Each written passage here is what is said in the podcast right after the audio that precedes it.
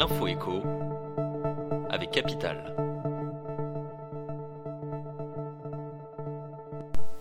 On commence avec le chiffre du jour, 192,8%. L'Égypte revient en force dans les intentions de voyage des Français cette année.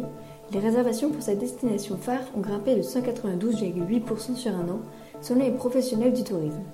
L'Égypte compte parmi les 10 destinations les plus plébiscitées pour cet hiver, sont prisées également l'île Maurice, la République dominicaine, les Canaries, les Antilles françaises ou encore la Tanzanie.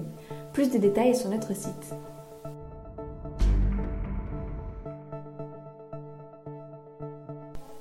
On enchaîne avec la mauvaise nouvelle du jour qui concerne les propriétaires qui souhaitent vendre leurs biens. Les difficultés d'accès au crédit immobilier des acheteurs font baisser la demande dans les agglomérations françaises. Par conséquent, les délais de vente s'allongent.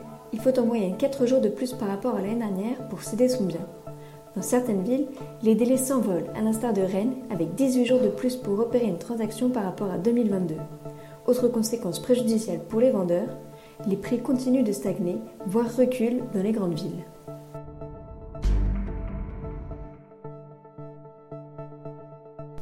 On poursuit avec le mot du jour, B-Fortus. Ce traitement préventif contre la bronchiolite administré au bébé est déjà en rupture de stock dans les officines. À l'origine de cette pénurie, un engouement très sous-estimé par les autorités sanitaires. Alors que le gouvernement tablait sur un taux d'adhésion au traitement de 30%, celui-ci dépasse les 60%, voire les 80% dans certaines maternités. Pas sûr donc que la France évite une épidémie de bronchiolite cet hiver.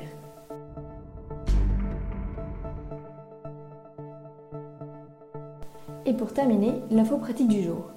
Depuis le 1er octobre, le plafond du livret d'épargne populaire, LEP, est passé à 10 000 euros contre 7 700 euros par an.